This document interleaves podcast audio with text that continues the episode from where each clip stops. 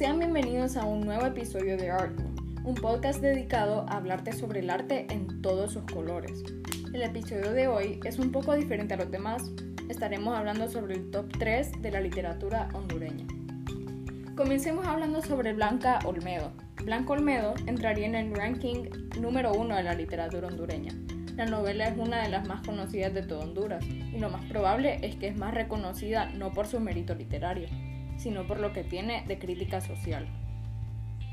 Blanco Olmedo es una novela romántica escrita a principios del siglo XX que resulta ya un poco incongruente para la época en la que fue publicada, ya que el periodo cultural del romanticismo se consideraba como una historia vieja, es decir, que, que ya estaba totalmente superado para ese tiempo.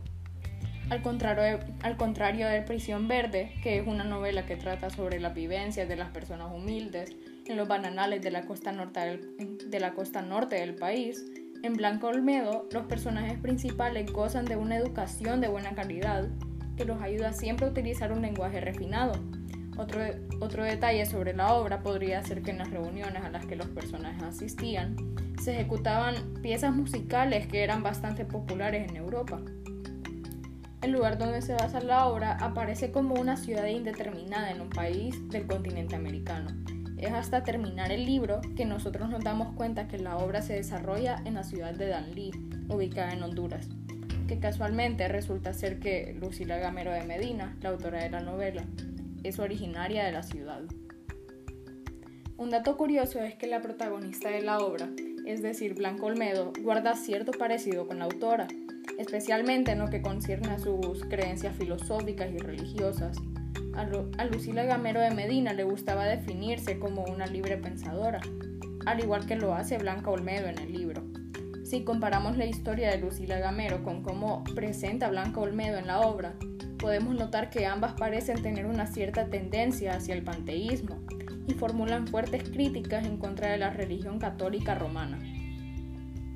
Antes de continuar a hablar con el otro, sobre el otro libro, puedo decirles que Blanca Olmedo es una historia trágica, es la historia de una joven que lucha por ser feliz en contra de una adversidad que le continúa obstaculizando cada paso y que para variar al final no logra vencerla.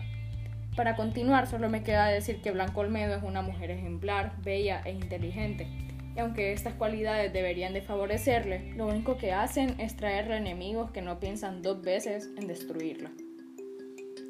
Ahora vamos a comentar un poco sobre la sinopsis de la novela Prisión Verde, Prisión Verde iría entrando en el ranking número 2 de la literatura hondureña. Pero aunque es sin duda uno de los libros populares en Honduras, no lo es por la perfección de su arte literario, sino por su valiente denuncia de las condiciones de explotación de los trabajadores hondureños por parte de las compañías bananeras de Norteamérica.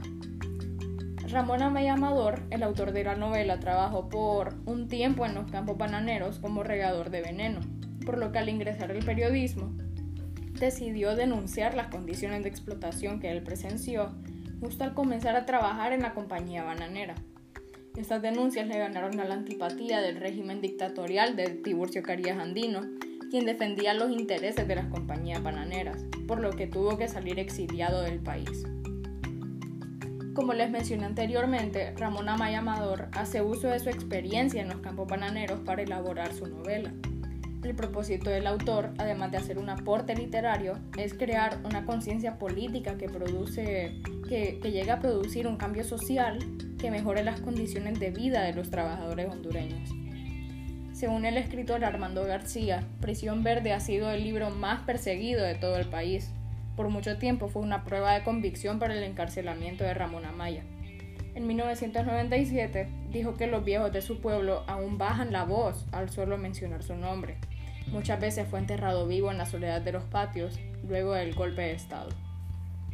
Para finalizar con la novela, solo me queda decir que los campos bananeros son descritos en la novela como una prisión verde, por la misteriosa atracción que ejercen sobre los trabajadores que viven ahí, quienes a pesar de ser explotados en ellos, sienten el impulso de quedarse trabajando ahí a pesar de todas las adversidades. Para ir cerrando con el episodio hablaremos sobre el éxito hondureño Cipotes. Esta última obra, escrita por Ramón Amaya Amador también, entraría en el ranking número 3 de la literatura hondureña. Este libro habla sobre dos niños que lamentablemente sufren de muchas dificultades desde muy temprana edad. Folofo es un niño que desde muy pequeño tuvo que tomar las responsabilidades de la vida de una persona mayor, ya que se ganaba la vida lustrando botas. Estuvo constantemente sometido a las adversidades de la calle, como ser peleas, prejuicios, malas miradas, etc. Debido a que su padre murió y que su madre padecía de una enfermedad mortal, Folofo se esforzaba diariamente para llevar el pan de cada día a su familia junto con su hermana. Incluso tuvieron la visita de la primera dama de la nación a su comunidad, pero solamente fingió su ayuda a los pobres. No vio las necesidades reales de las personas de esa comunidad, como ser la de la mamá de Folofo. Su rutina era lustrar botas todos los días, siempre con el mismo fin de ayudar a su mamá y a su hermana. Especialmente cuando su mamá estaba hospitalizada, se dispuso a hacer todo lo posible para que su hermana estuviera bien.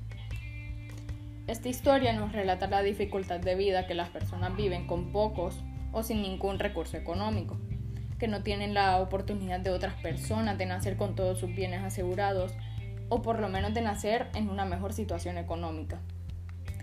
Sobre la obra de Ramón, de Ramón Amaya Amador, solamente me queda decir que estos niños son increíblemente perseverantes, ya que no se dejan dominar por el miedo a estar solos y tampoco limitan sus obligaciones por la corta edad que tienen. Es más, debido a la necesidad que padecen, afrontan su realidad con mucho valor y madurez.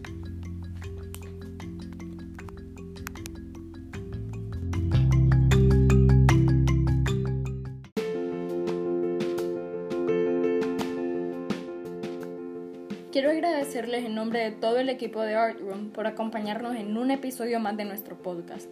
Esperamos que te animes a leer alguno de estos libros tan prometedores de nuestra cultura hondureña.